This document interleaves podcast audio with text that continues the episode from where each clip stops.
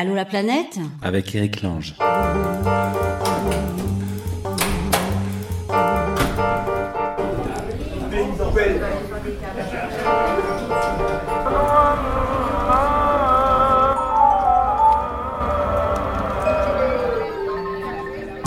Allô la planète?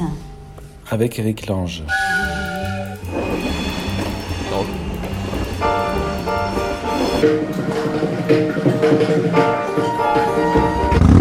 Ah, voilà, j'attends toujours que la moto parte pour démarrer.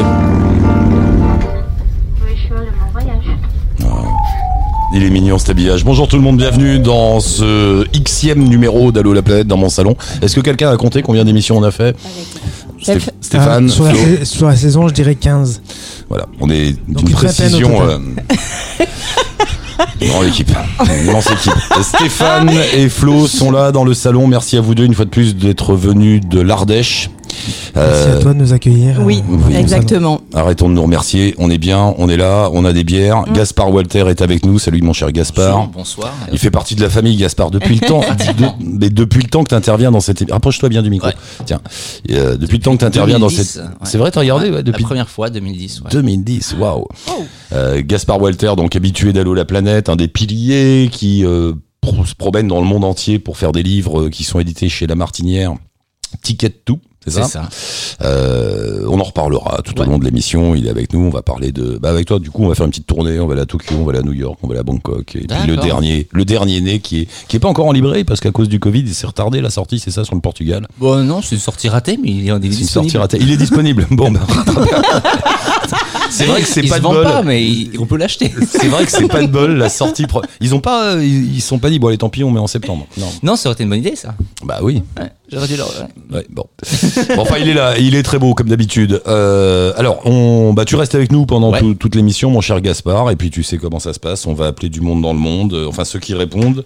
Euh, Stéphane, euh, qui est en train de se promener en France, dans la France réenchantée, il appelle ça, grosso modo, c'est Oui, là où il y a c'est ça. personne, Mm. mais où il rencontre du monde, lui. Euh, Armel, et puis on devrait avoir euh, Sébastien avec son réseau rouge. J'ai toujours pas compris ce que c'était que son histoire L'oiseau rouge. l'oiseau rouge. L'oiseau rouge. D'accord, mais Ouais. on verra avec Mm. lui. Et Harris en Australie, qu'on n'arrive pas à joindre. C'est ça. Mon cher Harris, si tu écoutes, il paraît que tu es resté réveillé juste pour intervenir, donc ce serait ballot de s'être endormi maintenant, puisque nous sommes là. On démarre donc avec euh, Armel qui est là. Salut Armel, bienvenue dans l'émission. Ouais. Salut, salut. salut Armel. Depuis, alors, j'explique à Gaspard, euh, tu le sais Gaspard, on a des gens dans le monde entier d'habitude, et là, euh, Covid oblige, c'est très franco-français comme. euh, D'accord, ouais. Mais c'est pas grave, c'est du voyage. Mm. Euh, Armel, t'es où toi? Là, là, je suis au Rosel, hein, au Rosel, dans le Cotentin. C'est presque, c'est presque le bout du monde. Hein. Enfin, Attends, c'est le Cotentin. Le... Attends, parce que alors moi, la géographie française. euh, Normandie. alors là, quand on regarde la France. tu vois la Normandie? Tu vois Ah la oui, Normandie? Ouais. Oui, oui, c'est là qu'il y a tous les Parisiens en ce Ouais. moment. Donc, euh, Ouais, ouais. Alors moi, je suis dans le coin de la Normandie où il n'y a pas les Parisiens. C'est tout au bout de la Normandie, la pointe de la Manche, euh, Cherbourg, la Hague. Alors la Hague, la région, pas la centrale là. Mais oui, il y a, Mais donc, il y a voilà, une centrale le- nucléaire là, c'est c'est sympa. Oui, par là, oui. Il y a des choses qu'on cache avec les fougères, mais mais c'est par là.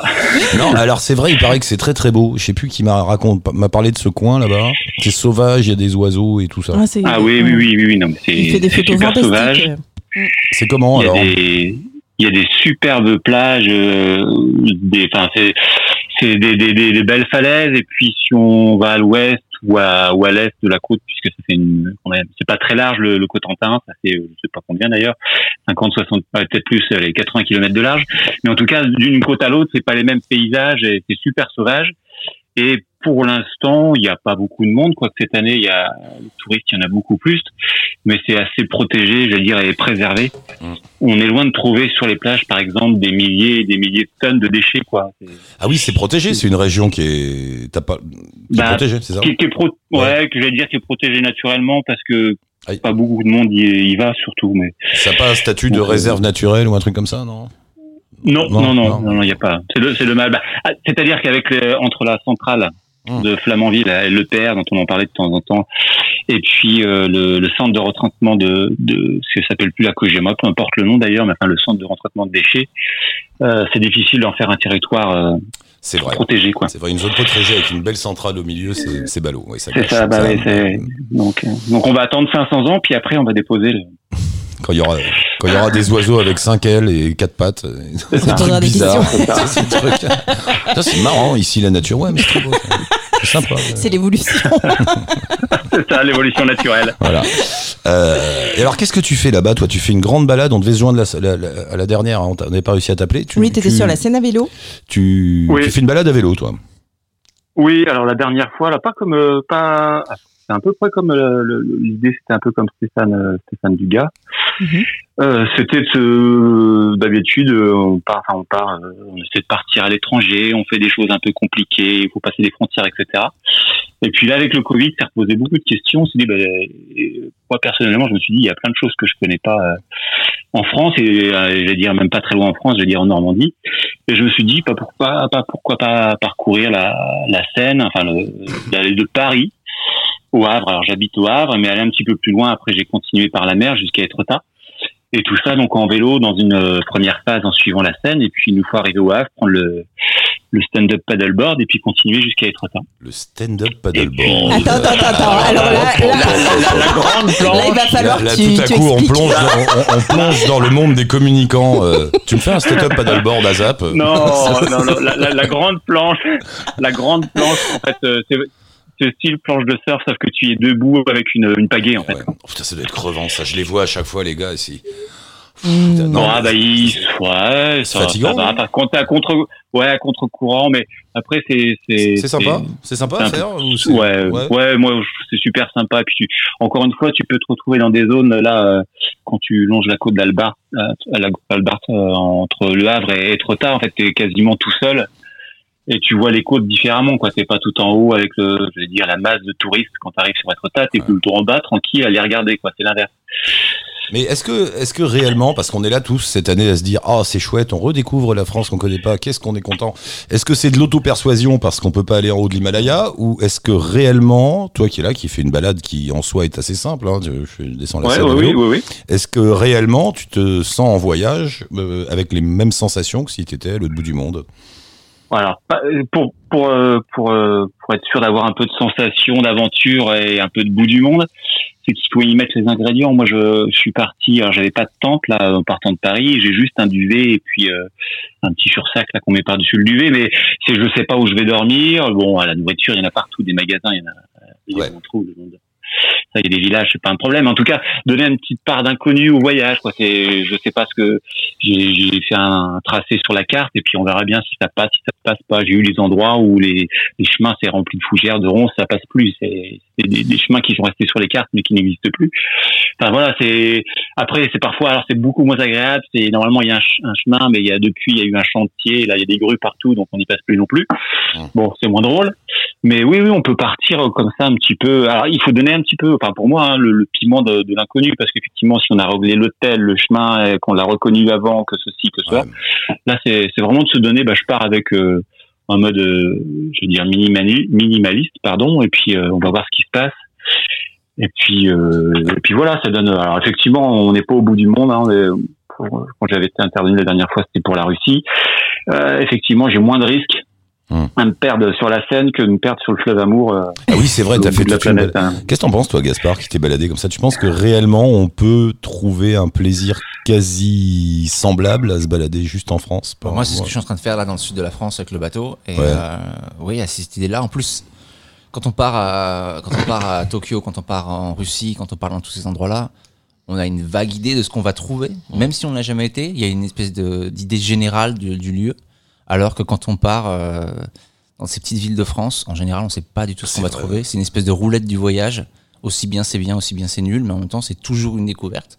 Donc ouais, il y a un côté, il y a un côté voyage. C'est forcément moins des paysans, mais c'est ça reste quand même, je trouve, ouais. Ça, peut reste- marcher. Ça ouais. reste du voyage. Moi, j'ai tendance à y croire. Le, juste le fait de, quand j'ai, en voyage, j'aimais bien, je me dis, après tout, ce qui est chouette, c'est le moment où tu montes dans un bus ou dans un train et, et que tu t'en vas quelque part. Mm. Et c'est, c'est, c'est là que c'est le plus jouissif. C'est le trajet. c'est- Mhm. C'est, génial. C'est là que c'est chouette. Et je me dis, après tout, c'est vrai, pourquoi est-ce qu'on peut... Alors maintenant, il y a les TGV. Bon, c'est un peu dommage, mais c'est, non, c'est bien, hein, ouais, mais le plaisir du train qui traîne, tout ça. Bon, ça y est, je suis vieux. Merde. On y revient, on y Putain, revient. on a, ça fait 15 minutes d'émission, ça y est. J'ai dit un truc de vieux. Ouais.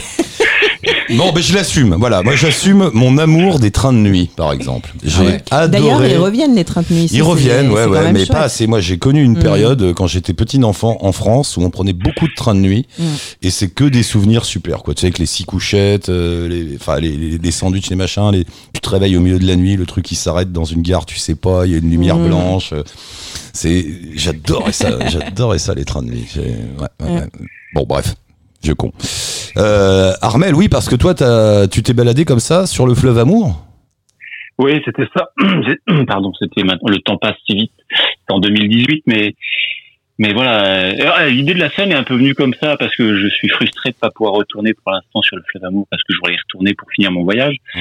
Et je me suis dit, mais j'ai un fleuve qui est juste à côté de chez moi là, et euh, pourquoi j'essaie pas la même chose alors, Encore une fois, c'est différent. C'est pas la même chose, quelque chose de similaire, mais avec le même esprit d'aller euh, d'aller me balader. Et puis, euh, Il s'est dit, je vais bien trouver un russe à un moment. Ouais, c'est ça, c'est pas. Il y en a bien qui va me proposer de la vodka à un moment donné. mais bon, Il va bien y avoir un mec, dans, un mec dans une yourte, il y a des yourtes partout. c'est ça. Bon, bah ça se passe bien, Armel, t'es content, c'est une belle balade. Oui, oui, oui, oui, oui, oui, oui, oui, c'est super sympa. Et puis je, je vais continuer comme ça. Alors j'ai j'ai d'autres projets. euh, Alors je sais pas si je les ferai cette année, mais qui peuvent être en France ou ailleurs. Mais là j'avais, euh, je vois que c'est Stéphane donc du gars là qui interviendra normalement. Lui, il est parti pour traverser la France en plusieurs jours. euh, Oui, lui, il fait un peu la, ouais. on va la voir là de- tout à l'heure. Il fait un peu la, Ouais. dia- la- ce qu'on appelle la diagonale du vide. C'est cette zone en France Ouais. où il y a personne, mais en fait il y a plein de gens, semble-t-il. C'est pas vrai qu'il y a vu- personne. J'ai- lu là euh, aujourd'hui qu'il a eu quelques péripéties. Il va pouvoir raconter peut-être euh, sa, sa chute, sa chute en sa chute en vélo là, euh, qui m'a bien fait rire. Mais euh, voilà, moi je, je m'étais dit pourquoi pas aussi traverser la France. Je m'étais dit euh, prendre le point plus au nord là, en fait, Ah. faire un pôle nord, pôle sud de la France, euh, donner une, une- une petite thématique et puis traverser comme ça. Ça fait des voyages sympas hein, parce qu'il y a quand Ouais. même beaucoup beaucoup de choses à découvrir. hein. Moi, ce que j'ai envie de faire, j'ai un fantasme. C'est euh, parfois je passe dans des bleds comme ça et tu sais, tu vois les, les, les vieux hôtels.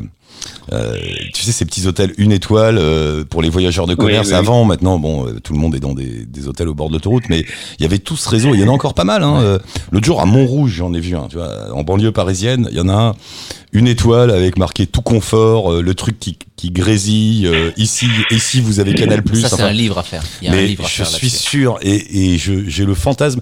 Vous avez pas vu ce film de Patrice Lecomte sur un animateur radio qui s'appelle Tandem? Bon, vous devez, il faut regarder ça. C'est euh. Jean. Rochefort et Gérard Jugnot, et c'est un film sur le, le gars qui fait le jeu des 1000 francs à, à France Inter. Mm. Et alors ils imaginent, et, et c'est le voyage de ces deux types qui sont dans une bagnole et qui passent leur temps d'aller de bled en bled comme ça pour pour faire ce jeu, le jeu des 1000 francs. Mm. Et, euh, et c'est dément parce qu'ils s'arrêtent que dans des, des hôtels comme ça avec tu sais les- le parquet qui crisse, euh, la vieille en bas qui t'engueule, euh, la clé, euh, la clé numéro 8 et tout. Et tu manges le plat du jour le soir, de la soupe et tout. Je j'ai un fantasme. de- Oui, ce serait un bouquin ça, Ouais. c'est ces, ces hôtels là. C'est c'est un voyage en France dans ces hôtels. On devrait faire ça. Bon, mon cher Armel, merci beaucoup. Fais gaffe au paddle. Hein. Je sais pas pourquoi je dis Oui, ça, non, mais ça a ça, pas l'air dangereux. oui. mais Ouais, bon, ça- ouais, ouais, ouais, ouais, ça va. Moi, dès que c'est sur l'eau, j'ai un peu, j'ai un doute. Comme il maîtrise pas. Moi, dès, On sait jamais. Dès que j'ai plus les deux pieds sur terre, je me dis voilà, c'est- il va se passer quelque chose. Bon, merci Armel, Bon- bonne route, bon voyage, à très bientôt, merci d'être passé. Salut Eh ben, Armel. une prochaine fois. Bye bye. Ciao. Salut. Euh, ah oui, bah toi t'habites sur un bateau maintenant. Bah ouais. Donc, Alors ça euh, va, c'est c'est pas bah, bizarre? Non, et en, en pensant au voyage au vélo, moi je trouve que ça reste très actuel en ce moment, le, le voyage lent. J'aime de plus en Oh. plus cette idée du voyage lent. Ah bah bien sûr, c'est Tu vois, génial. qui n'est pas de faire 2000 km en On une fout, journée, on s'en fout, ouais. mais on en fait 30. Et on profite vraiment de chaque kilomètre sur la route. Alors après, il faut avoir le temps. Quoique, tu peux faire un voyage lent de deux jours. hein. Ouais, tu peux faire un Oui, non, mais c'est jours, oui, et- Une fois, on avait une auditrice, mais c'était non, c'était pas ici, c'était avant. Comme elle pouvait pas beaucoup voyager parce qu'elle bossait beaucoup, elle se faisait des trips. euh, elle partait de Paris trois jours, Mhm.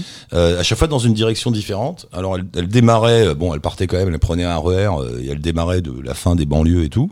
Et elle se promenait comme ça euh, pendant trois jours euh, à pied. euh, elle me dit mais ça marche, c'est voilà, ju- juste partir. Mais je pense qu'on Mm. commence, quand on commence le voyage, on commence loin. Parce qu'il faut se prouver un truc, je vais aller loin. Mm. Et ensuite, on commence à rayonner de plus en plus proche parce qu'on n'a plus rien à se prouver. Qu'en fait, on se dit, il y a peut-être quand même des trucs qui étaient pas mal près du point de départ. Ouais, qu'il faudrait quand ça. même que je regarde. Oui, mais on a Ouais, le fantasme. du coup. Mm. On a le fantasme au début. Ouais. Je vais aller en Asie, je vais aller en Afrique, euh, Ouais. dans l'Himalaya. J'ai fait 12 000 km en 24 heures. Yes, J'ai ouais, rien vu. Bah, moi, le premier, j'ai fait un tour du monde en six mois. tu vois. Ouh, Ah ouais, ouais, comme un ouais. ouais. Bah, ouais, Ouais. mais Bon, C'était marrant, cela dit. Euh, Gaspard, donc, on commence par le. Tiens, allez, un petit coup de Tokyo. Ouais. euh, oui, bah, bah, ouais. il s'y attendait pas. Tu vois, il me regarde, il me dit pourquoi il veut que je parle de Tokyo? Mais Parce que euh, revient. Gaspard fait une série de bouquins, donc euh, Ticket. Ça to- fait un an que j'ai pas mis les pieds, mais ouais, Ouais, c'est pas grave. Mais, Non, ouais, mais euh, Il- des impressions comme ça, fugaces qui te reviennent. Euh, euh, euh, bah, Tokyo, c'est les néons tout de suite. Pour moi, Tokyo, Ah, les c'est néons. bah, c'est une ville de nuit. Tokyo, c'est une ville qui. Oh là là, je vais énerver les gens si tu dis ça. C'est une, ville qui est relativement laide la journée euh, et qui vraiment prend vie et existe la nuit. quoi. C'est une ville qui a. euh, tout d'un coup, euh, parce qu'un immeuble, c'est laid, un immeuble en béton, mais un immeuble en béton bien éclairé, c'est joli. Et, euh, et puis les Tokyoïtes, ils ont une vie euh, qui paraît très bien rangée, qui paraît très sérieuse. Et puis euh, le soir, on dessert la cravate. ils, ils se bourrent tous la Et on, on finit, on finit allongé sur les trottoirs dans un état. Ouais. C'est pas, pas une légende, ça. hein, les, les- Ah non, les- non, c'est vrai. euh, Les types qui sortent des bureaux et qui, se- qui se mettent Mais une ce qui est génial, c'est que tu vas, on va, on va avoir des images qu'on retrouverait jamais ici. C'est moi, je vois très bien dans les stations de métro à Tokyo, des hommes d'affaires complètement bourrés, raides bourrés, donc allongés sur le quai, avec à côté d'eux leur petit téléphone et leur mallette. Et ben, on va les laisser tranquilles et on va les laisser dormir. Personne les tu vois. embête, c'est personne ça les embête, tu vois. Et, euh, et ça, c'est quand même très très bizarre. C'est fou, hein, cette Ouais. ville. Moi, je me souviens, je suis, je suis pas, je suis pas passé longtemps, j'ai passé une semaine à Tokyo parce que j'étais hors budget, parce Ouais. que c'était très cher, je sais pas comment c'est maintenant. On peut le faire, on peut le faire en budget, mais ça reste cher. C'était Ouais. c'était très très cher et au bout d'une semaine, j'avais grillé un mois de budget, donc je suis parti en Corée. Et euh, mais je me souviens d'un. Quand tu dis que c'est moche, c'est pas faux. En fait, il y a pas. T'as l'impression qu'il n'y a pas de coordination. euh, Il y a pas de plan d'urbanisme. On y l'a construit comme on pouvait, on et ça continue, pratique, quoi. Et je me souviens d'un truc qui m'a frappé. Euh, J'avais eu un contact avec un, une, une jeune femme qui habitait à Tokyo pour me voilà euh, pour discuter tout ça. Et on s'était donné rendez-vous et la fille était venue avec son plan. Elle habitait à Tokyo, elle avait le plan de Tokyo avec elle. Bon, c'était avant les, les smartphones et les, les GPS, mais elle avait son plan. Et je lui dis, mais pourquoi vous habitez là? Pourquoi vous avez un plan? Elle me dit, mais en fait, tout change tout le temps ici. Et, euh, et donc, tous les gens de Tokyo ont des plans pour s'y retrouver parce que tu te paumes, t'es t'es là, et puis euh, tu reviens euh, un an plus tard. bah, Ça a il y déjà il y a- il y a plus la, fait. la- la rue a été transformée, il y a une autre rue qui passe, il y a un building à la place. Ça change tout le temps. Et tu sens ce bordel euh, urbain, je trouve. T'as des petites maisons. Moi, ce qui m'a surpris, par moment, euh, moi, Tokyo, j'imaginais ça avec que des buildings, une forêt Mm. de buildings et des gens qui bossent. Non, c'est pas une du ville basse. tout. Tokyo, c'est une ville très basse. Ouais, ouais, ouais. Tokyo, Et- c'est une ville très basse. Bah, de toute façon, avec les tremblements de terre et tout ça, ils peuvent pas construire très haut. Donc, c'est une ville assez basse, à hauteur humaine, un peu monotone comme ça. Mais en même temps, ça donne de la valeur à tout ce qui est traditionnel. C'est-à-dire qu'à Tokyo, comme tout est un peu bétonné, quand au détour d'une rue, tu trouves un temple, tu trouves euh, un truc encore en tôle qui tient encore debout, euh, Ouais. qui, qui s'est pas cassé la gueule pendant la guerre avec une dame qui fait des brochettes. Ça donne vraiment une valeur à ça parce que tout d'un coup, tu as trouvé au milieu de cette espèce de ghetto de béton un truc encore traditionnel et du coup, ça, Ouais. ça a vraiment une valeur. Il y a Bangkok qui est un peu comme ça aussi. où tu- tu Bangkok, c'est un peu l'inverse. C'est-à-dire Ouais. que de temps en temps, tu trouves un endroit clean et climatisé et ça a de la valeur aussi. Que- Oui, non, mais le, le- le- le côté bordélique, quoi, où tu vas passer d'une tour immense et tu prends une petite rue et puis il y a Ah la oui. vieille qui vend ses brochettes, comme tu dis, il y a un égout à ciel ouvert, euh, enfin des anciens canaux qui sont devenus des espèces d'égouts. Euh, Bangkok, c'est un voyage olfactif déjà qui est Ouais. dingue. C'est-à-dire que vraiment, tu odeur, passes de ouais. oh dis donc, ça sent, j'ai bien envie de manger. Ah non, je n'ai plus envie de manger. Finalement, je n'ai plus faim. Ouais. Et- ouais, j'ai- J'aime bien moi ce mélange de de modernisme absolu où Ouais, t'as le, ouais. le building euh, HSBC ou je sais pas quoi qui vient d'être construit un truc, hein. et puis en bas du building euh, t'as la vieille qui vend la soupe euh, t'as un mec qui Ouais, dort t'as la euh, tradition. t'as ouais. t'as un gosse à moitié à poil en train de courir enfin, Mais c'est un, Bangkok pour le coup, Mm. c'est vraiment ce chaos magnifique. quoi. Ouais. c'est un truc qui, qui est complètement anarchique que les urbanistes essaient de dompter, mais c'est impossible. ça marche pas, ouais, Ça marche ça pas marche parce pas, que oui, on construit une tour et qu'il y a des mecs qui vont venir et vont dire mais nous on va s'installer tout autour de la tour. c'est ça Et on va mettre nos petits stands et on va vendre des brochettes. Tu vas faire quoi vois c'est génial et ça je trouve qu'ici il C'est devrait chouette. Tu vois, nous, on a, on a des bas d'immeubles euh, desséchés. On met, des, des- Mm. des- enfin, on met du béton, et puis euh, si tu veux vendre un hamburger, tu as besoin de 50 autorisations, tout le machin et tout. Moi, je trouve qu'on devrait lâcher un peu pour qu'il la, de la vie dans la rue. Il n'y a, pas Mm. une- il y a pas une rue vide euh, à Bangkok. Il n'y a pas une rue, vi- une rue qui soit pas vivante. Les gens sont dans les rues, il se passe des trucs. C'est vrai qu'à Paris, euh, tu peux traverser des rues et des Il rues se passe rien. ouais. et il se passe rien. Puis ils bouffent tout le temps, là aussi, les, les tailles. Je sais, Ouais. pas, je sais pas, ils ont pas d'heure de déjeuner, ces gens-là. Ils mangent tout le temps. quoi. Mais ils n'ont pas de mangent quand déjeuner. ils Souvent, faim, ouais. ils, ils dorment quand Mm. ils sont fatigués. Et c'est Ils mangent quand ils ont- et ils c'est mangent quand ils plutôt- ont faim. et c'est plutôt pas mal. Mm. Moi, j'adore un truc. euh, à Bangkok, je crois que c'est le seul endroit où j'ai vu des gens qui, ne- qui ne font rien. Alors, j'ai une, j'ai une, théorie là-dessus. C'est un équilibre cosmique. C'est-à-dire qu'il y a tellement de gens qui font plein de trucs. On en a mis des qui font rien pour, pour équilibrer. Mais c'est rare, c'est rare dans une ville de voir des gens qui, mais pas que des clodos et tout ça, hein, des, des vieux, des femmes, des gosses. Mhm. Ils font rien, ils sont là. Tu te dis, mais qu'est-ce qu'il fout là, lui? Et si t'habites là-bas, Ouais. c'est vrai que tu vois que le même fait rien pendant des semaines. Voilà, tu vois. ça- Il est sur sa moto et tu dis, mais c'est ça, c'est son métier, c'est de tenir la moto. C'est marrant, hein. Ouais, d'accord. ouais. C'est un équilibre cosmique. c'est- Il faut Mais qu'il y en ait sans doute, il y a un truc qu'on n'a pas compris. Ouais, sûrement. Ouais. Et- mais eux-mêmes, ils s'en foutent d'ailleurs, je crois. J'adore. Stéphane, Devant le chaos. est-ce que, est-ce que Stéphane est là? Je, je- je vous écoute attentivement. Bonjour Stéphane. Bonjour. Bonjour. Ça va, mon cher Bonjour, bonjour Stéphane depuis- bah, Tu connais Flo, Ouais, ça va. tu connais Flo, Ouais. Gaspard est là, tu le connais de nom sans doute aussi. Euh, Voilà. euh, alors, euh, pour vous planter le décor, le camarade Stéphane, d'habitude, il voyage un peu partout dans le monde. Un peu comme toi, Gaspard, il fait des reportages, il fait des films, il fait des, des- des tas de choses. Et puis, euh, et puis cette année, bah, Covid oblige, cher ami, vous vous a dit qu'est-ce que je fais? Et tu traverses la France. Ouais, voilà, c'était un, un, un vieux rêve de, de faire un road trip en, en France. Alors, je vais choisir euh, la 504 décapotable à deux chevaux ou que sais-je. J'avais déjà, euh, dans le passé, traversé la, la route 66 euh, sur des rues euh, Harley-Davidson. Et là, je me suis dit, euh, non, on va, on va le faire à vélo. Alors, euh, il y, y a très longtemps, très très longtemps, j'avais fait du, du triathlon, du sport à gogo. Donc, j'ai toujours eu dans la tête le, le projet, mais je suis plus le sportif que j'ai été. Et euh, contre toute attente, alors qu'il aurait fallu que je fasse plutôt un, un Paris le Mont Saint-Michel par la voie euh, la voie verte, je me suis dit bah je vais faire euh, Dunkerque Candaille par la diagonale du vide, parce que le mot diagonale du vide, je trouve qu'il y a du sinistre, il y a du clinique, il y a du il y a, il y a même du péjoratif pour ces gens-là. Et je me suis dit bah qu'est-ce qui se passe dans dans, ce- dans ces dans cette diagonale du vide euh, qu'on dit sinistré, euh, comment faire? Et là, depuis 15 jours, j'ai descendu entièrement le département du Nord, le 59, qui est long à descendre quand tu prends les, les sentiers de chemin, parce que tu dois éviter les, les grandes agglomérations, Maubeuge, Lille, Valenciennes. Et donc, tu fais quelques quelques incursions euh, côté belge. Alors au départ chez les Flamands, euh, Flamands Flamands qui t'accueillent pas trop super bien. Et puis après, tu vas un petit peu en Wallonie, là, c'était mieux accueilli. Et puis euh, j'ai- fait tête sur Charleville-Mézières. Là, il y avait Arthur Rimbaud qui me faisait des, des clins d'œil, la place du Mhm. Cal. Et puis après, j'en ai marre de, de me faire euh, euh, tailler des, des, des shorts ou, ou raser les fesses par des, des gros tracteurs, des gros camions euh, sur des départementales qu'on qu'on n'ont que le nom, qui ressemblent vraiment à des nationales. Et là, j'ai choisi, choisi de descendre la Meuse, la, la rivière Meuse, avec tout le département de la Meuse, qui est aussi très long, avec une petite incursion dans les Vosges à Don Rémy la Pucelle, euh, ville natale de Jeanne d'Arc. Ah, Bref, dans des, qu'est-ce qu'il raconte ah Ah oui, oui, ouais, sûr. dans, dans, dans, des, dans, dans une France euh, dont tu as appris à l'école quelques noms, mais tu sais pas les situer vra- véritablement bien sur la carte. Et tu sais que la crise économique des années 70-80 euh, a été euh, fracassante, euh, notamment pour les gens de la, la Meuse. Et puis, il y a deux jours, je suis arrivé à Langres. Ça me disait vaguement quelque chose, mais une ville millénaire a accroché ça? à un éperon rocheux. Langres, dans la, dans la Haute-Marne. Ah, diagonale du Ah. vide, hein, voilà, Eric en plein dedans. Langres, On Langres, connaît pas Ouais. cet endroit. Hein? Langreux. Langreux. Ah bah Langres, pas, L-A-N-G-R-E-S. Je suis la- je- Si t'écoutes la météo, c'est toujours le point le plus froid. Ah ah oui, c'est vrai. C'est- c'est- souvent ça. Et Et alors Eric, et- Eric, Eric et les amis, on est à 250 km de Paris, c'est tout, tu vois.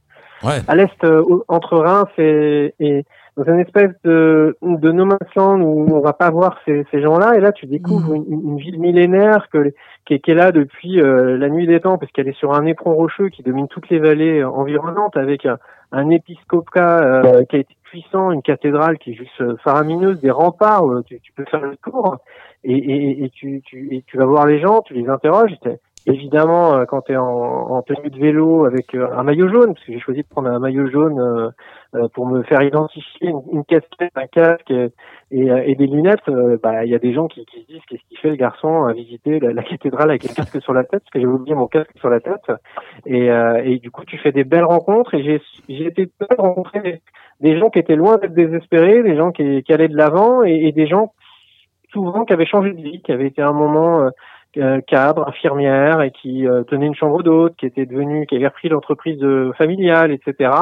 Ce qui ne m'a pas empêché aussi de, de, de, de traverser des villages complètement déglingués où il se passe rien. vous parliez là tout à l'heure tous ensemble de, de cette vie que moi j'aime bien en Asie, en bas des immeubles où il y a des gens qui font rien, tu te demandes ce qu'ils font, ils te Mm. donnent trois brochettes et pendant dix jours tu les vois euh, là à rien faire. Et là, par contre, dans les villages euh, de, de, de la Meuse, bah, il y avait rien, quoi. Et les volets étaient clos, les maisons étaient certaines euh, abandonnées. Et j'avais, pour avoir fait la route 66, vraiment l'impression de voir les vieux hôtels dont tu parles, euh, dont tu parlais, Eric. Mais là, les hôtels, ils, ils étaient fermés. Ils n'existaient plus. Alors, t'avais les, hum, t'avais plus la, la, la lumière qui éclairait. Et même là, là, avant-hier, je, je voulais dormir euh, dans, dans, dans des campings en bord de Meuse ou dormir en camping à la ferme.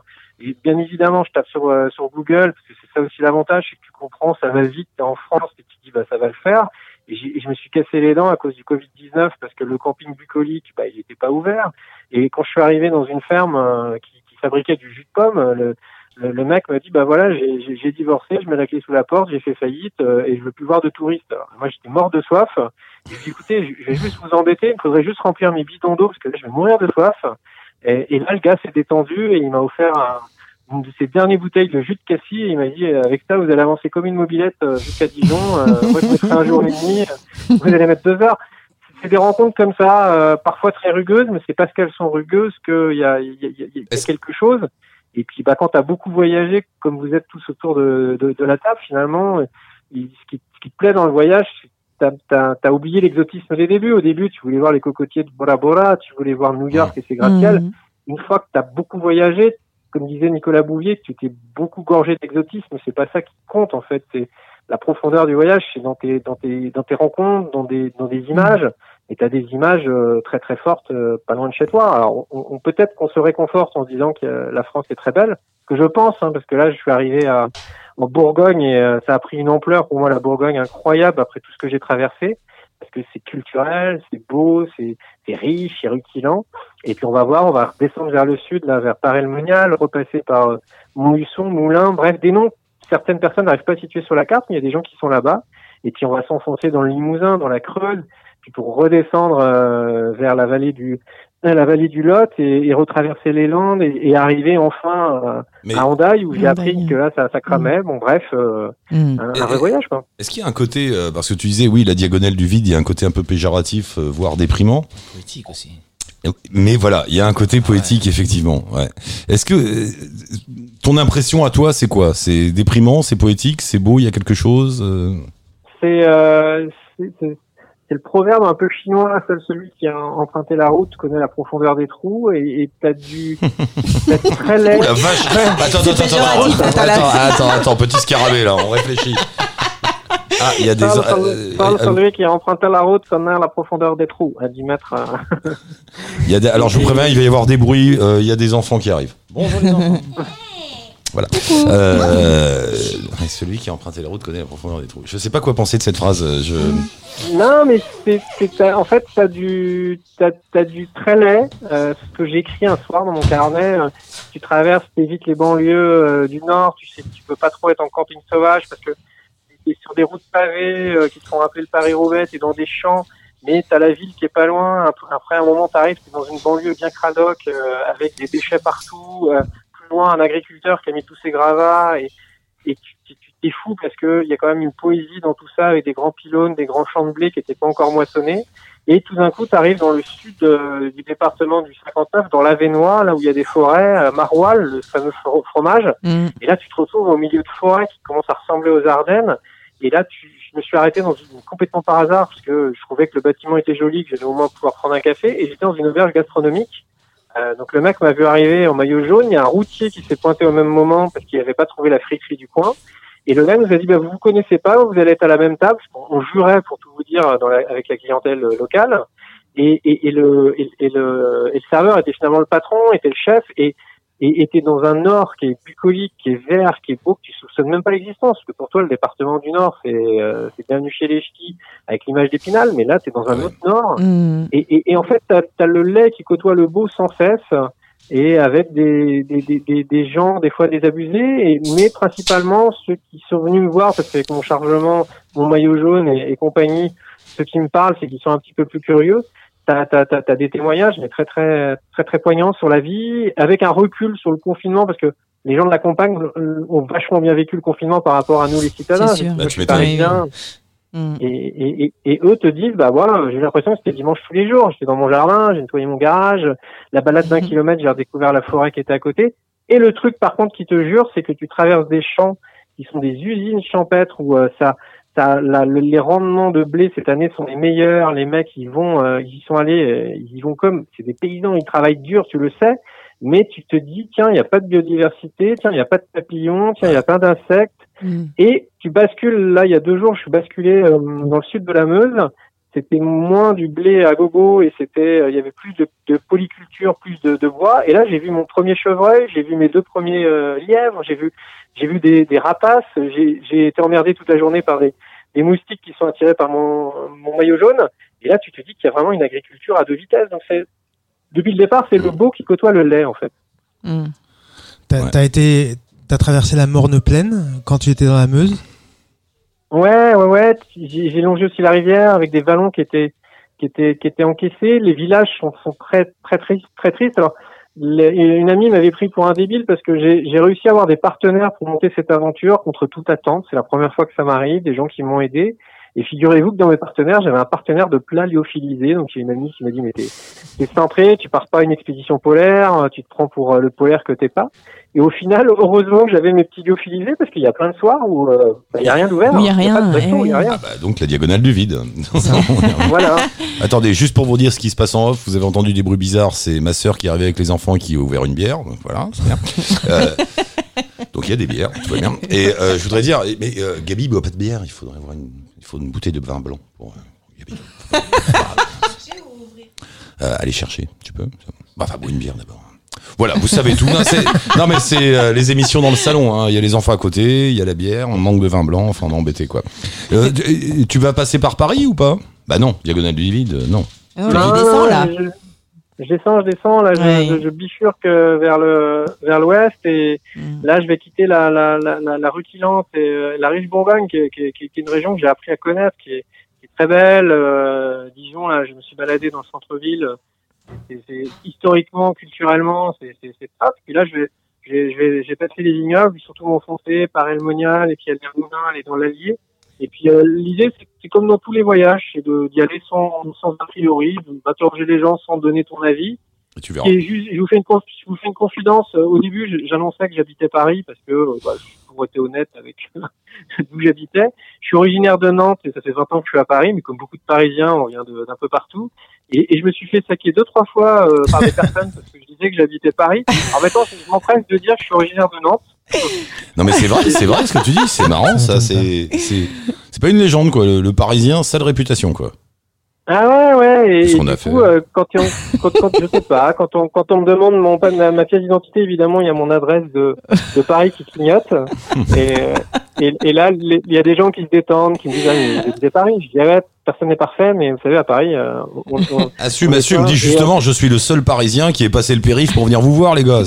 Ouais, ouais, faut que j'assume un peu plus. Mais, mais, mais par contre, t'as, t'as, t'as vraiment euh, le fait de voyager lentement. Vous avez, vous l'avez dit tout à l'heure. Le, le, le- j'aime pas le mot la slow travel, mais le voyage lent, le, le, le fait d'être à vélo et d'avoir la truffe au vent. J'ai pas le masque. Je suis obligé de mettre un masque quand j'arrive dans un commerce le soir où les gens me disent il faut mettre le masque. Je suis complètement zappé le masque moi. Ouais. Le fait de voyager à entre 12 et 15 à l'heure, 20 à l'heure quand il y a une descente. Bah, tu vois le paysage, tu sens la, la campagne, tu, tu vois des choses, puis tu, tu gamberges quand t'es en solitaire. C'est aussi ça la gageure de mon aventure. C'est bah tu, tu gamberges vachement sur euh, sur moi, sur la chronique que je vais écrire, que je partage tous les soirs sur mon Facebook. Ça, ça me fait kiffer. Et puis tu réfléchis sur sur pas mal de choses et tu et puis tu vas surtout vers les gens avec plus de facilité euh, peut-être qu'à l'étranger parce qu'il n'y a pas la barrière de la langue. Et tu sors un peu de ta coquille et, euh, Ah ouais. et, et franchement tous- les voyages je pense qu'une aventure, c'est fait de d'imprévus, euh, et bah ce voyage-là, il est fait de plein d'imprévus, alors que ce soit euh, On sent dans qu'il la a- diagonale du vide ou ailleurs. Voilà on, quoi. on sent qu'il a besoin de parler quand même, hein, Stéphane. Il est- monde, il est la il diagonale est, du vide. il est tout seul depuis 15 jours, euh, il, il- Voilà. voilà, il devient un peu schizophrène, il se parle à lui-même, tout ça. du coup, tu Bon. ne t'imposes pas un nombre de kilomètres par jour. Mais non, Non, non, mais euh, Alors, je demande parce que au départ, tu étais parti sur 30 étapes, 40 jours. Ouais, au trompe début, tu es obligé, tu es obligé de mettre un cadre et tu te dis que 60 km, c'est les doigts dans le nez, euh, 30 Hmm. km le matin, 30 km l'après-midi, sauf que là, ta canicule, donc bah, tu Oui. dis l'après-midi. Et derrière, j'ai rencontré un, beaucoup de cyclo-voyageurs, souvent des gens, des gens âgés, 60 ans, 70 ans, avec avec de l'assistance électrique. Alors, ils se justifient pour te dire qu'ils ont une assistance électrique, mais toi, tu te dis, putain, à 70 piges, traverser, remonter, euh, traverser la France à vélo, respect.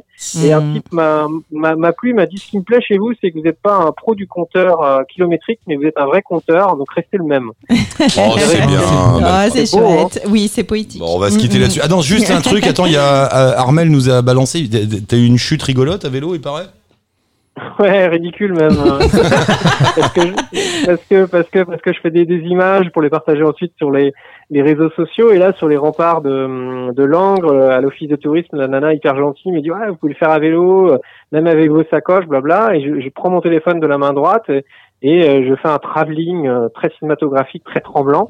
Et j'ai pas vu qu'il y avait une petite côte et j'ai cassé mon dérailleur et je peux plus passer les vitesses. Et dans la côte, eh ben, évidemment avec l'inertie, ben, j'avais plus de force et euh, j'avais clippé mes pédales comme au ski là et ben, je suis tombé à la renverse côté gauche. Le problème c'est qu'il y avait une haie d'épineux mais qui faisait euh, bien 1m50 de profondeur, moi j'avais pas vu. Donc ben, je suis tombé dedans euh, de façon très ridicule comme un comme un comme un gros ours qui serait tombé au ralenti. Et et et et il y a des Anglais qui étaient derrière et je pensais qu'ils allaient éclater de rire mais mais, mais ils étaient un peu affolés parce que quand j'ai réussi à me réhisser après bien des contorsions euh, sur l'allée euh, bétonnée, j'avais le bras gauche en sang et avec la sueur et la, la chaleur, c'était un délice. Mais bon, je, ça fait partie du Non, mais ça fait une aventure. Ça fait, ça, ça fait une aventure. Voilà. Merci beaucoup. Merci beaucoup, pardon, Stéphane. Euh, tu mettras toutes les coordonnées, euh, Flo ou Stéphane, pour les, Oui. pour euh, Mhm. lire Ouais. justement les, papiers de Stéphane sur sa page Facebook. et tout ça. www.stéphanedugas.com. Du Gast. Oui. Voilà. Allez-y. Voilà. Merci beaucoup, Stéphane. À la prochaine. Poursuis bien. Fais attention Merci. à toi, Merci, tout ça. Eric. Ouais, merci et, et- et bravo et on continue de, Ah oui, on de- parler de, des ailleurs. On continue. Euh, Gaspard. Merci. Gaspard, Ouais. Gaspard. New York. Ah, j'ai eu peur, j'ai cru que t'allais dire un truc genre Vladivostok. Mais non, mais je, je te connais un peu, je sais ça. Vladivostok, t'es allé Non, t'es pas allé. non, mais justement, ça m'aurait fait peur. Tu peux inventer. J'aurais hein. brodé, j'aurais brodé. Bah, moi, je peux, rac- je, peux, je peux parler d'endroits où je suis jamais allé, il n'y a pas de problème. Les gens Euh. dire, bon, il a vu ça, lui New York. euh, Bah oui, New York, quand même. Fantasme, fantasme. Ah, bah, moi, je suis d'une. je- C'était- en quelle année, toi? Est-ce que tu as connu le New York d'avant, de- des débuts des années 80 Alors non, Voilà. Euh, non, parce que dans les années début des années 80, je j'étais Ah merde, Un deuxième bébé. fois, vieux con, 7 ans moins quart. euh, non. Non, parce qu'il y a eu un New York, euh, je vais quand même ouvrir ma fraise. Moi, Ah, la première fois que je suis allé à New. York, je, la première fois que je suis allé à New York, c'était en 86. Je me souviens très bien, j'étais à Sky, on avait eu des billets d'avion gratos avec un pote, on était allé à New York. Mais c'était le tiers-monde, c'était Ah bah, hallucinant. Il y avait des, des SDF partout, euh, c'était le bordel. Tu pouvais pas, il y a des endroits où tu pouvais pas aller la nuit, tu pouvais même pas y aller le jour. Tu regardes, oh, mais tous les films des années 80 c'est dingue. euh, qui se passent à New York, c'est une ville dangereuse. Mais euh, Brooklyn, qui aujourd'hui est la, la mecque euh, du bobo mondial, enfin qui est un endroit Ah oui, très, très sympa, changé. très beau, Mm. très machin. Moi, je me rappelle avec un pote, justement ce pote, on, on part à Brooklyn, on arrive au, au métro, la sortie du métro à Brooklyn, je sais plus laquelle. Et là, il y a un flic qui nous arrête, qui dit non, non, vous sortez pas. Vous sortez pas du métro, vous, vous êtes touriste, vous n'allez pas à Brooklyn, ils vont vous manger quoi. Voilà, c'était c'était fou, hein, mais c'était génial. Il y avait une ambiance incroyable, il y avait des dealers à tous les coins de rue, il y avait, des- enfin c'était complètement dingue. Et est arrivé euh, Giuliani. Ah, il y a de la musique derrière. Bah oui, ben on est plusieurs à vivre ici. Et euh, et Giuliani, le maire, il a voilà, il a Nettoyé, il a nettoyé et tout ça. quoi. surnettoyé. Mais il reste quand même, t'es d'accord avec moi, Bah, moi, un façon, fantasme Moi, je suis d'une génération qui a encore vu les- la fin du rêve américain tel qu'on l'a connu, c'est-à-dire qu'on était quand même tous tournés euh, Ouais, vers ouais. le côté de l'Atlantique. Tout ce qui était grand, tout ce qui était formidable, euh, c'était américain. C'est-à-dire que On sait pas trop pourquoi, mais on aimait. tu rentrais Voilà. à l'école, quelqu'un avait une paire de chaussures nulles, moches, il disait ça vient de New York, elles sont super. En fait, elles oui, sont c'est vrai, c'est- mais c'est vrai, c'était ça. ouais. Tout était Euh, génial. ouais. C'était génial. Euh, et il y avait des légendes en plus parce que tu avais une idée, tu savais pas vraiment ce que c'était.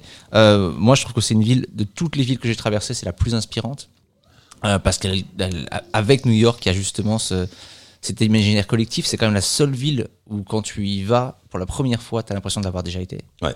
Parce qu'en fait, tu te dis attends, ce coin de rue, j'ai déjà vu cet immeuble, je le On a tout vu au Dans cinéma, les dans les films, séries. ouais, ouais, ouais, ouais. tu Euh, retrouves. ouais. Donc on a, on a tous un, imagi- un imaginaire collectif de New York Mhm. et, euh, et puis euh, ça reste. Ce qui est dommage, c'est l'image qu'on en a, qui est souvent ce oh tu verras, c'est une ville où euh, tu chopes un torticolis à force de regarder les Ouais, immeubles. ouais. Ça c'est Manhattan, qui est une toute petite partie. Et Mhm. puis au- autour de New York, euh, moi quand j'ai fait mon livre sur New York, il ouvre sur des surfeurs.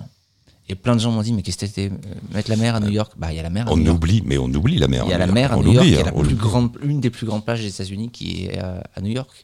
Euh, c'est une ville hyper riche et euh, C'est toujours chouette, moi. je- moi, je je trouve. trouve, ouais. ouais, ouais, je Alors, vois malheureusement, Brooklyn bah, bon. change énormément. Maintenant, il y a un Apple Store à Brooklyn. Euh, oui. Voilà, ça- ça- voilà. euh, mais, euh, mais Oui, mais c'est comme nous avec Montreuil. Enfin, je parle de Paris ici. Bien hein. sûr. Tu prends les proches banlieues de Paris. euh, voilà, c'est c'est c'est exactement le- même Ouais, chose. bien sûr, bien sûr. Mais ça reste, ouais, ça reste une ville fantastique. Il y a un côté, il y a, ouais, ouais, il y a un côté cinématographique. T'as côté- l'impression d'être dans un film Ouais. un tout petit peu à chaque fois que Oui, c'est vrai. Ouais. Tu Mm, regardes là quand tu vois le Bah pont. ouais, chaque coin de rue. euh, tu sais cette petite rue où tu vois le pont de Brooklyn au fond et c'est Bah l'affiche oui, de Il était une fois en Amérique. Un petit peu plus cool. Tu vois, tu dis, je suis un petit peu plus cool quand même, je suis à New York. Mais bon, t'es- et t'es resté, t'es resté combien de temps euh? Pour le livre, je suis resté 5 mois. Eh ben, t'as, t'as dû te rendre compte que les New-Yorkais, en fait, ils sont pas, enfin, ils bossent comme des malades. Alors, on quoi. parlait justement de l'Asie où il y a des gens qui ne font rien. Ouais. Euh, à New York, il y a que des gens qui font des trucs. Ah, Et personne des fait fois, rien, ils font deux trucs. C'est-à-dire que moi, New York, c'est le seul endroit où j'ai. Quand j'étais là-bas, je suis photographe, ça n'étonnait personne. Et on me disait, ils me- tous, ils me disaient, ah parce que moi, ma pote, elle est serveuse photographe. Ah bah lui, Ouais, ouais, il ils est, font euh, tous, ouais. lui, il est restaurateur euh, slash réalisateur. Ils ont tous trois casquettes et ils bossent tout le temps et ils font tout le temps un truc. quoi. Il faut tout le temps bosser parce qu'il faut un pognon fou. Il y a ça Bah aussi. ouais, quoi. il y a faut ça aussi, beaucoup ouais. d'argent Ouais, ouais. et ils travaillent tout le temps. Ils travaillent tout le temps. Je me rappelle un soir, j'étais à Noël à New York avec un pote qui habite là-bas qui avait un studio de radio. Donc on se fait le dîner de Noël euh, sympa. L'autre à 9h30 dit bon moi j'y vais, faut que j'aille- 24 décembre au soir quoi. Faut que j'y aille, faut que j'aille bosser quoi. Et il était venu boire un coup, et il est retourné dans son studio bosser parce que l'autre studio d'à côté était ouvert et que Mm. voilà, il- il- ça n'arrête jamais quoi. C'est Et en même temps, on Euh, croit un peu à tout. Moi, quand j'ai commencé mon projet de bateau, euh, j'étais justement à New York. Et de, le- de le dire, de le partager avec des Américains, la différence, c'est quand je le dis en France, les gens m'ont dit Attends, tu vas faire de la voile, t'as- tu sais pas faire de la voile, t'es fou. Tu le dis aux Américains, tu bah, Je vais acheter un bateau, je vais faire de la voile, je sais pas faire de la voile. Ils te disent Ouais, Ouais, c'est cool. Ouais, ouais, ils sont comme Bah, ça. euh, c'est Mm. bien, j'espère que ça va bien marcher pour toi. Cool, vas-y. Ouais, ouais, ils sont comme ça. ouais. Il y a un côté positif tout le temps. Ouais, puis on croit, au- on croit un peu au rêve, même si bah, parfois ça, ça- ça se plante, mais ouais, c'est. voilà. Bah, ça se plante souvent comme partout, mais euh, il y, a, il y a cette espèce de positivisme forcené qui parfois peut être énervant. Moi, bah, au bout d'un moment, t'en as un peu ras-le-bol du côté euh, tout va bien, tout est super, c'est génial. Non, les gars, c'est la merde. mais mais, euh, ouais, alors ça c'est mon côté euh, français parisien pessimiste, mais euh, il y a un côté un peu énervant par moment dans leur truc. Mais j'adore cette ville, moi. j'adore le. Je sais pas, pour moi c'est la capitale du monde. Toi, il y a un côté, Oui, bah, euh, c'est la seule ville, New la York. seule, la seule véritable ville monde. Ouais, New York qui n'est pas exactement les États-Unis. Ah, pas du tout, pas du tout. Les Ricains disent que euh, le- les New-Yorkais disent que euh, l'Amérique commence au New Jersey. Bah Et ouais, voilà, ouais. que- et t'as New York qui est euh, Mhm. à part, quoi. Enfin, ça changerait. Tu me diras, il y a ma sœur qui vient d'arriver, qui a passé 25 ans à New York. Bon, on va pas te donner le micro parce qu'il y en a pour 3 heures. Mais euh, elle nous démontrait tout ça en 5 minutes. non, mais c'est une belle ville, Nadine. C'est une- c'est une- La clé et la porte. Pardon? New York, c'est la clé et la porte des États-Unis. Voilà, c'est la clé et la porte des États-Unis. Débrouillez-vous avec ça. que tu rentres ou que tu sortes, c'est là que- où tu passes par là. Ouais. C'est vrai. Oui, mais c'est vrai. ouais. Euh, on est avec qui, Stéphane? Parce que tu m'as montré sur le téléphone, j'ai pas lu, j'avais pas mes lunettes. Avec Sébastien? Avec Sébastien. Bonjour Sébastien. Allô, Sébastien Allô, bonjour, bonjour, bonsoir, allô la planète. Ah, c'est le réseau rouge. Le- L'oiseau rouge. C'est ça, l'oiseau rouge en direct de l'Ardèche. T'es en Ardèche Ouais, je suis en Ardèche et on vient de se prendre un orage, mais euh, de fin du monde. Ah, T'es chez. Stéphane- t'es chez Stéphane et Flo, là Tout va bien Qu'est-ce que ouais, qu'est-ce que bon. tu- le- fais en Ardèche Pourquoi t'es là-bas Ben, ben, j'habite là-bas, en fait, je suis, je, je suis ardéchois maintenant. D'accord. C'est quoi le J'ai mon petit, re- mon petit repère. c'est quoi le l'oiseau rouge le- C'est quoi cette histoire? Alors, euh, bah, l'oiseau rouge, en fait, c'est, l'histoire d'un, grand voyage, euh, d'une traversée de toute l'Amérique du Sud avec une petite moto. Et donc, euh, l'oiseau rouge, parce que la, la petite moto est rouge aussi. Hmm. Et euh, enfin, l'oiseau rouge, c'est une parabole, en fait. Ça, ça parle de liberté, de culture indigène, euh, d'Amérique du Sud. C'est la réalisation d'un, rêve, en fait, rouge. Quand tu dis euh, la traversée de l'Amérique du Sud, c'est d'où à où à peu près? Enfin, j'ai traversé sept pays, donc je suis parti d'Uruguay, euh, j'ai traversé l'Argentine, le Chili, la Bolivie, euh, le Pérou, l'Équateur et la Colombie. Sur ta petite, quand tu dis une petite moto, c'est quoi? C'est une 125 Ah, c'est une 250. 250 quand Suzuki. même. Ouais, ouais, ouais. Et, Euh, et donc j'ai fait un périple de 24 000 km en 14 mois. ah ouais, belle balade. Puis t'as pris le temps Ouais, pour le coup. 14 mois. Bah, j'ai pris le temps et en même temps il fallait au moins ça. quoi. Et pour faire autant de distance et pour connaître un peu les villes, pour, pour, euh, pour faire des rencontres. Alors c'est un monde que je connais pas du tout. Gaspard non plus, tu connais pas du tout l'Amérique latine. toi, Du hein tout. Ouais, voilà. C'est c'est marrant. Alors est- est-ce que tu es d'accord Moi, avec je suis du moi camp Asie, moi. Voilà. Est-ce que vous êtes d'accord avec moi que le monde est séparé en deux, ceux qui vont à l'est et ceux qui vont à l'ouest? C'est assez marrant. Et, et c'est pas vraiment des camps. Enfin, et tu parles, tu parles avec les uns et les autres, tout le monde a les mêmes arguments. Mais non, mais là-bas c'est le voyage, machin. Là-bas c'est dangereux. c'est- rigolo, hein. Et on est irré- comme des aimants. Moi aussi, quand je, je voyageais beaucoup, je sais pourquoi j'allais toujours vers l'Orient. J'en sais rien. Alors que j'aurais pu aller au Chili. On a, et j'ai jamais foutu les pieds là-bas. T'es déjà allé en Asie? Alors, moi, je suis allé un petit, je suis pas allé très loin en Asie. Je connais plutôt le, la Turquie, le Moyen-Orient, euh, que j'aime beaucoup d'ailleurs. C'est le camp Amérique du Sud. Mais, euh, c'est- mais c'est vrai que l'Amérique du Sud, en fait, ça se mérite. quoi. Il faut traverser l'océan Atlantique pour pouvoir y accéder. Et euh, effectivement, on arrive dans un autre monde.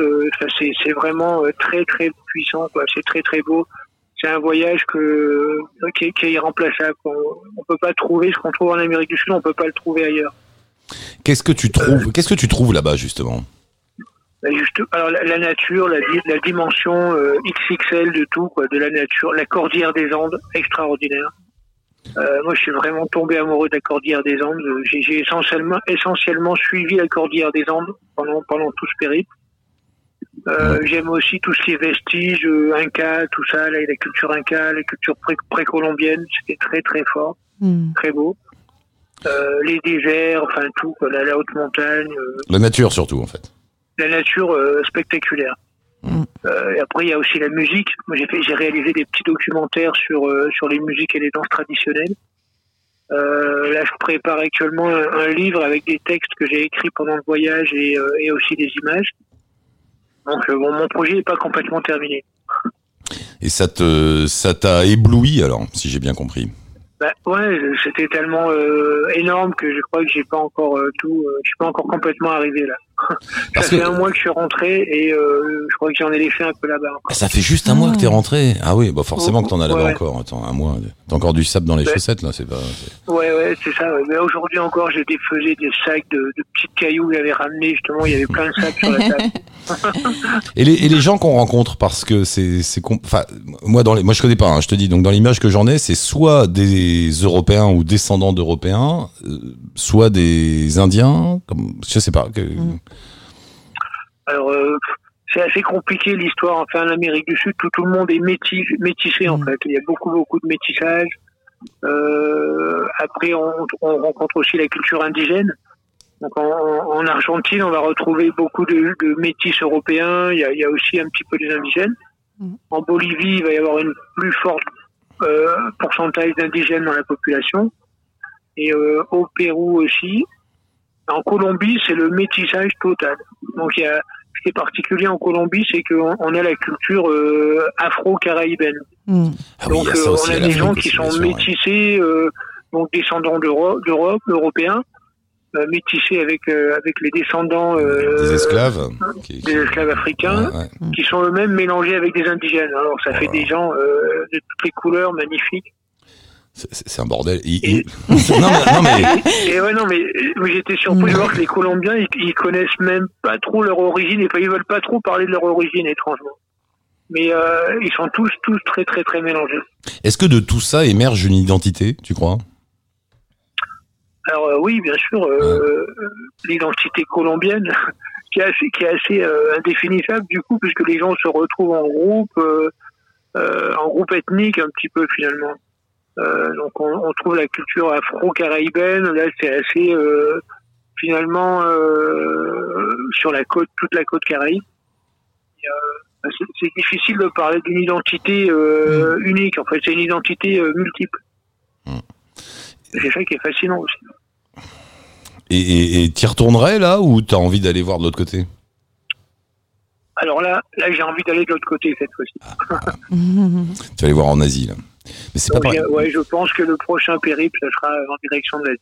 Mais c'est vrai que cette Amérique latine, bon, faudra y aller une fois quand même, Gasper. Faudra, Ah oui, faut, c'est faut quand aller même, voir. euh, Faut aller voir. Latine, moi, Mm. moi, je recommande à tout le monde. Moi, c'était un rêve d'enfance, vraiment, de- depuis, depuis ma naissance, j'avais envie d'aller en Amérique latine. Bon, là, j'ai pas fait les choses à moitié. euh, j'ai Ah oui. exploré euh, autant que j'ai pu euh, chaque pays. Mm. Mais j'ai un, tr- j'ai un très Mais, bon pote, euh, j'ai un très bon pote qui est péruvien. À chaque fois qu'il me parle du Pérou, on, on s'y attend pas. Enfin, on sait pas que c'est comme ça, quoi. Il me dit, t'as la fois, t'as la montagne, et puis derrière t'as la forêt, et puis après t'arrives dans, t'arrives sur les plages, et il y a des vestiges de civilisation incroyables. Enfin, on n'imagine pas tout ce qu'il y a là-bas. C'est, Ah, Le, le Pérou, c'est une richesse. Euh, Moi, je recommande à, à n'importe qui d'aller au Pérou. Moi, c'est c'est un, un pays qui m'a énormément euh, fasciné, énormément plu. Euh, au niveau vestiges archéologiques, et vous êtes amateur de- de- de- d'histoire, d'archéologie. ils en retrouvent tout le temps. Hein. Tout- ils- aujourd'hui encore, connaît ils te retrouvent. Euh, ouais, ils te retrouvent en des Machu Picchu tous les tous les 15 jours. J'exagère un peu, mais Ouais, Euh, non, mais ils viennent d'en découvrir un deuxième, justement, Machu Picchu, au- aussi, aussi extraordinaire. Mais surtout, il y a d'autres sites. Euh, Moi, je pense à un site en particulier qui s'appelle Caral, qui se trouve à 150 km au, au nord de, de, de Lima, euh, où on peut admirer trois pyramides géantes qui ont 5000 ans quand même, Mm. qui sont contemporaines des pyramides d'Égypte. Euh, c'est un, pour moi, c'est un des sites les plus magiques du Pérou et, euh, et personne ne va à Caral, quoi. Alors que tous les touristes sont concentrés à Machu Picchu, ils font Ouais. la queue. euh, et pour vous donner une idée, Machu Picchu, ça a 500 ans et Caral, ça a 5000 ans. Ouais, c'est ce que me disait mon pote. Il me disait, mais il y en a tellement d'autres que le Machu Picchu. Il me disait, laisse tomber le Machu Picchu. euh, tu vas faire la queue, tout Ouais, ça. Il y en a d'autres. euh, bon, bon, c'est bien d'y aller parce que c'est aussi, c'est aussi extraordinaire, mais bon, il y, a- il y a de quoi faire au Pérou, il n'y a pas de souci. Mhm. Sébastien, merci beaucoup. Euh, bah, on suit Mais tes périples. Tiens-. Tiens- Tiens-nous au courant euh, de tes travaux euh, littéraires et photographiques. Avec grand plaisir. Ah. Et merci à vous, Allô la planète, et bonne continuation. Salut et embrasse l'Ardèche. nous faire rêver. Dis- Embrasse l'Ardèche. Dis-leur qu'ils reviennent. On revient, on Et revient. gros bisous à Paris. On vous embrasse. Je bye. Moi, je vais Merci, finir à au Aubenas revoir. avec vos conneries. Je- je- je- Ils arrêtent pas de me. T'es déjà allé en Ardèche Non? J'ai une maison en Ardèche. L'Ardèche est alors là, partout. alors là, faut arrêter avec cette Ardèche, les gars. J'ai une maison en Ardèche. T'as une maison de famille en Ardèche Ouais, c'est un des plus bels endroits du monde, l'Ardèche. C'est fantastique. Faut aller en Ardèche. En Ardèche, on voyage. Tu- peux, alors là, tu peux pas leur faire plus plaisir. Eux là qui me font la retape sur la Ardèche à chaque fois. Elle est où la maison du coup? Euh, près des Vences. D'accord. Ah oui. Ouais, voilà, ils connaissent. Ah oui, là, après l'église à droite. D'accord. Là où il y a Lucien, celui qui a épousé euh, Françoise, qui, était- qui était. Bon, qui était- bon, bon, bref. Les vents, c'est joli. Ah ouais. Non, c'est beau. J'étais très surpris on quand je suis venu vous voir. Je prochaine suis venu fois. vous voir. J'étais très Mm. surpris Les le- vents, c'est le coin des babas cool. Ah bah si t'aimes les chèvres, élever les chèvres Non, non, on amènerait Tous les Et une. refaire le- 60 tard se sont posés et euh, refaire le monde. Il y a autre chose que des babacools en Ardèche. euh. Bien sûr, mais pas, pas au Vence. C'est vrai, il y a des, c'est les descendants des hippies là-bas. euh. Ah bah quand ils sont tous partis en Ardèche, ils se sont installés au Vence et ils y sont encore. Ouais. Ils y sont encore. hein, ils, Ouais, ont- ouais. ils vont bien? Ouais. Ouais, Enfin, il y en a qui assument pas. hein. Ils vont tranquillement, on va dire. Gaspard, on termine. Portugal. Ouais. euh, Parce que c'est le dernier bouquin de Gaspard, enfin c'est pas le dernier, c'est le de, cinquième. de la collection Ticket to. Donc il y a eu euh, New York, euh, Saigon, enfin Vietnam, euh, Thaïlande. Thaïlande, Tokyo. Tokyo et, Portugal. Et Ouais. tu vas continuer parce que l'éditeur La Martinière est content. Donc euh, voilà, ouais, et et- éditeur content, nous content. Éditeur. Quand ton éditeur te dit que tu veux en faire un autre, tu dis oui. C'est une très très belle collection. Je fais la retape toujours pour les bouquins de Gaspard Walter, mais franchement moi qui suis pas fan des livres de voyage qui sont souvent un peu tous pareils, euh, des, Un des- peu des- carte postale. Voilà, des très belles photos en double page. Bon, ok, c'est bien. Là, il y a, t- t'arrives à mettre un cachet. oui, c'est ça, c'est un peu crade comme toi-même tu le dis. il y a du gros grain. Non, c'est pas crade, mais c'est essayer d'être honnête, quoi. C'est-à-dire que le problème, c'est qu'à chaque fois, les livres de voyage, ils font croire que les lieux sont parfaits, vides, enfin. T'as pas envie de ça et surtout ça te rappelle pas si t'as déjà visité le pays ça te ressemble pas du tout à ce que t'as vu quoi donc là c'est d'essayer d'avoir une, une vision qui peut être proche de ce qu'on aura si on y va ou si on y a été Euh, donc là voilà c'était le Portugal avec des beaux textes d'ailleurs, écrits par toi. j'essaye Voilà. Ouais, ouais, très bien. Euh, Et alors le Portugal alors? Bon, Ouais. c'est vrai que c'est un peu bon. le- alors on va le dire, hein, le Portugal du coup c'était une commande ouais de, c'est un livre de que j'ai trois fois trois fois très fort et Euh, mais c'est pas pour rien qu'ils te l'ont demandé parce que c'est une destination qui est très à la mode en ce moment, Ouais. depuis quelques années, le Euh, Portugal. Euh, ton impression sur Lisbonne par exemple sur- Euh, bah écoute, franchement, pour être tout à fait honnête, j'y suis allé à reculons. Euh, et finalement, de tous mes livres, c'est celui que j'ai préféré faire. Euh, c'est mon voyage le plus tranquille, c'est mon voyage le plus agréable. Ah ouais. C'est celui où vraiment je me suis. Il y a des moments où je me suis dit, c'est quoi, je vais oublier le livre, je suis bien, je vais me mettre tranquille parce que vraiment je suis bien. C'est vraiment celui où je me suis senti le mieux euh, et où j'ai pu profiter en même temps de mon voyage euh, parce qu'en fait c'est très agréable. C'est une Ouais. vie un peu lente, c'est très beau. Euh, les gens sont très sympathiques, on y mange très bien. Qu'est-ce qu'on bouffe bien au Portugal Puis alors, qu'est-ce qu'on bouffe? Qu'est-ce qu'on bouffe? Ils mangent tout le temps, hein, c'est comme les Euh, Thaïs. hein, Oui, mais non. T'as- Il est pas ouvert ton micro, faut faire quelque chose là, je sais pas où. Bah, tu sais, euh, euh, cen- censure du mal dominant, hein, ça c'est. Voilà, Allô Voilà, on va y arriver. Je suis revenu Oui, Voilà, je suis revenu, oui, oui. Et puis Un il y avait plus Mm. de facettes quand même que ce que j'ai ce que je pensais, tu vois, c'était plus c'était plus compliqué, c'était plus euh, je pensais que ce serait sur un seul niveau, tu Mm. vois, un truc un peu euh, un espèce de cliché touristique pour euh, couple en lune de miel. Mais en fait non, il y a aussi euh, des bars un peu bizarres, il y a aussi des endroits euh, un peu hors de la carte et ça, Ouais. fait- ça mérite qu'on gratte un peu à la surface. Tous ces petits troquets là, paumés derrière, là où tu. ouais, ouais, c'est. Et, et tu t'es promené un peu ou ça fait que Lisbonne? Ah non, le livre, c'est surtout le Portugal, depuis Porto bah, jusqu'à la côte du sud. Euh, et on passe vraiment d'endroit- d'un endroit à un autre qui n'ont pas du tout la même euh, atmosphère. quoi. T'es passé dans le centre là? Euh, Kiriga, ça te parle? Non. Non, ça te parle pas. Non, c'est le bled de la famille de Gabi, c'est pour ça que je connais. Mais c'est un bled. Non, c'est marrant parce que t'es- vraiment dans un autre monde, quoi. C'est paumé, t'as l'impression de plonger dans les années 60 par moment. Il y, a un côté vraiment, j'allais dire exotique, mais loin, en fait. Loin. Alors, il y a, y y ce truc-là, quand même, c'est le. Quand t'es au, au Portugal, il y a des moments où t'es vraiment au bout du monde. Ouais. Au bout du monde, toujours en Europe, surtout dans le sud. euh, Il y a cet endroit, cette impression d'avoir d'être vraiment très loin, en fait, sans être très loin. Et t'as aimé, ouais. Ouais, ouais, le voyage m'a beaucoup plu. Alors, le, le problème de Lisbonne, je dirais aujourd'hui, bah, c'est comme Paris, Prague euh, et partout, il y a énormément de touristes et de Airbnb. beaucoup. Donc on n'y coupe pas. beaucoup, voilà. ouais. Bon, ils ont, ils, ils ont ce drame aussi. D'ailleurs, ils sont en train de lutter contre, hein, euh, parce que ça, ça repousse les Il n'y en a populations. plus. Là, Lisbonne, normalement, c'est bouclé. Ah oui, ça y est, On n'a ils, a- plus le droit d'ouvrir de, de- Ça y est, ils ont fermé, ouais. Ah. Normalement, ouais. ils ont osé. Mais comme me disait, j'ai eu une, une conversation avec un, un guide à Lisbonne, Hmm. à qui euh, quelqu'un disait, ouais, ça doit vous embêter, les Airbnb. Et le type disait, bah ouais, ça embête certains des locaux. Mais enfin, avant, on avait des quartiers pourris. Euh, Ah, et ouais. maintenant, euh, c'est des quartiers pourris où plus personne ne vivait. Et maintenant, ces quartiers, ils sont rénovés, il y a de la vie, et il s'y passe quelque chose. Donc effectivement, Oui, il y a le. ouais. ça a fait monter les loyers, mais en même temps, avant, il n'y avait rien. Avant, Lisbonne, c'était une ville avec des quartiers morts où plus personne n'habitait. Donc, effectivement, il faut trouver une balance, mais ça a quand même injecté énormément de vie dans une ville qu'on avait oubliée. Plus personne à Lisbonne. C'est vrai. Et ils ont jamais développé le tourisme, euh, contrairement à l'Espagne, Voilà. dans les années 70, etc. Ils Les gens vont en Espagne, ils s'arrêtent et ils vont pas, euh, ils Mm. passent pas à la frontière pour aller au Portugal. Il y a une chaleur, il y a des, les gens ils t'accueillent, mais c'est dingue, quoi. C'est- Enfin, un peu plus du voyage, je trouve, déjà. Ouais. ouais. ah oui, t'as vraiment l'impression d'être loin. Ouais. Ouais. Ticket tout Portugal, c'est le nouvel ouvrage du camarade. Mhm. Il est sorti, il a foiré le lancement à cause du Covid, mais c'est bon, il est toujours là. Il y en a 7000, il faut les acheter. Allez, achetez-les. il faut les acheter. Euh, on termine avec euh, Matt en Tanzanie, non finalement Non, euh, finalement, on n'a pas réussi à On le n'arrive pas à le joindre. Bon, une autre fois, Matt. Qu'est-ce qu'on fait nous euh, On en refait quand une, tout ça? Qu'est-ce qui se Eh passe ben, sur le festival. Ah oui, oui, oui, bien Oui, sûr. On va, euh, comme chaque année, je vais animer le festival euh, Nomade, le Nomade, Nomade Festival, à Festival. Cergy-Pontoise, que tu connais aussi d'ailleurs, Ouais. t'es allé là-bas. Euh, bah, je le fais tous les ans. Voilà, D'accord. Voilà, il m'appelle et puis je, je vais animer tout ça. Et cette année, on fera un stand à l'eau la planète là-bas. Mm. Donc venez faire de la radio avec nous à Cergy-Pontoise. C'est Les 29 et 30 août. Bravo. Euh, 29 et 30 août, on sera là-bas. Et c'est là-bas qu'on refait une émission à la planète. Alors, voilà. Là, on se met en vacances. On arrête. Enfin, en vacances. On, on bosse. On bosse. On bosse sur autre chose. Ouais, Faut qu'on assure la troisième année de la planète. voilà. Et euh, toujours pareil, hein, si le, fameux le fameux milliardaire qui aime les voyages nous écoute, on est là, c'est bon. Pour le RIB, vous appelez Flo et elle va tout arranger. Ouais, pas de problème. Non, mais j'y crois au milliardaire. J'y crois, j'y crois. Non, euh, crois. Il faut. Mm, mm. Ouais, faut un milliardaire. Merci beaucoup, les gars. C'était bien Merci. sympa. Eh ben, merci, merci, Merci. à toi de nous avoir accueillis euh, toutes ces. C'était une tous belle ces saison. On s'est bien marré, on va recommencer. Une belle année. Gaspard, merci d'être passé. Bah, merci. On va continuer, à- on va continuer l'apéro ensemble.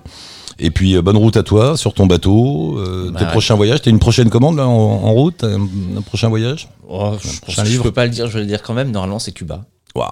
Voilà. Waouh. Et celui-là, celui-là, Là, tu vas- vraiment envie de le faire. Là, oui, oui, là je sens que avec ton style, Ah. la façon des, des photos que tu fais, la façon dont tu voyages, Ah, c'est parfait. Là ça colle. mois. Là ça colle. bon, mais on, on suivra ça. Tu nous passeras un petit coup de fil de Cuba de Ouais. temps en temps. Merci beaucoup tout le monde. Euh, bon été à vous tous. Profitez-en bien. On se retrouve fin août et puis après euh, on poursuit. Inch'Allah. Vas-y, appuie sur le truc pour voir. Voilà, c'est où? Je crois que c'est là. Vas-y, celui-là. Ah non, c'était pas celui-là. Allô oui. la planète Si. Avec Eric Lange. Ciao, à bientôt. Bye.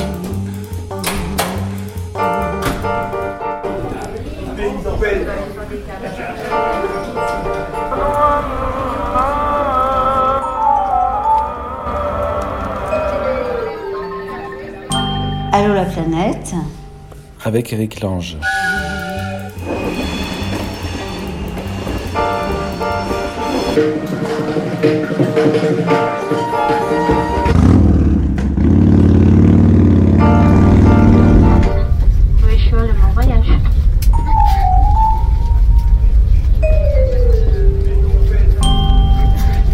Allô La planète. Avec Eric Lange.